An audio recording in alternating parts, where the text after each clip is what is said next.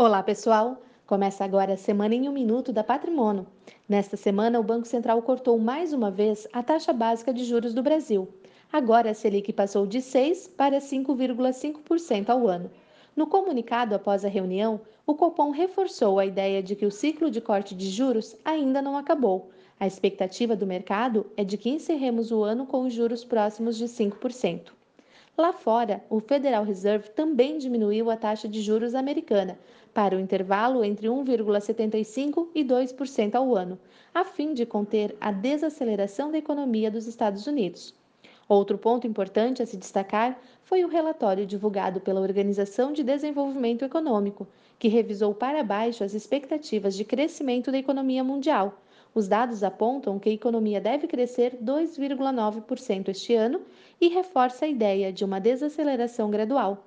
Estas foram as principais notícias dessa semana. Um ótimo final de semana e até a próxima sexta-feira.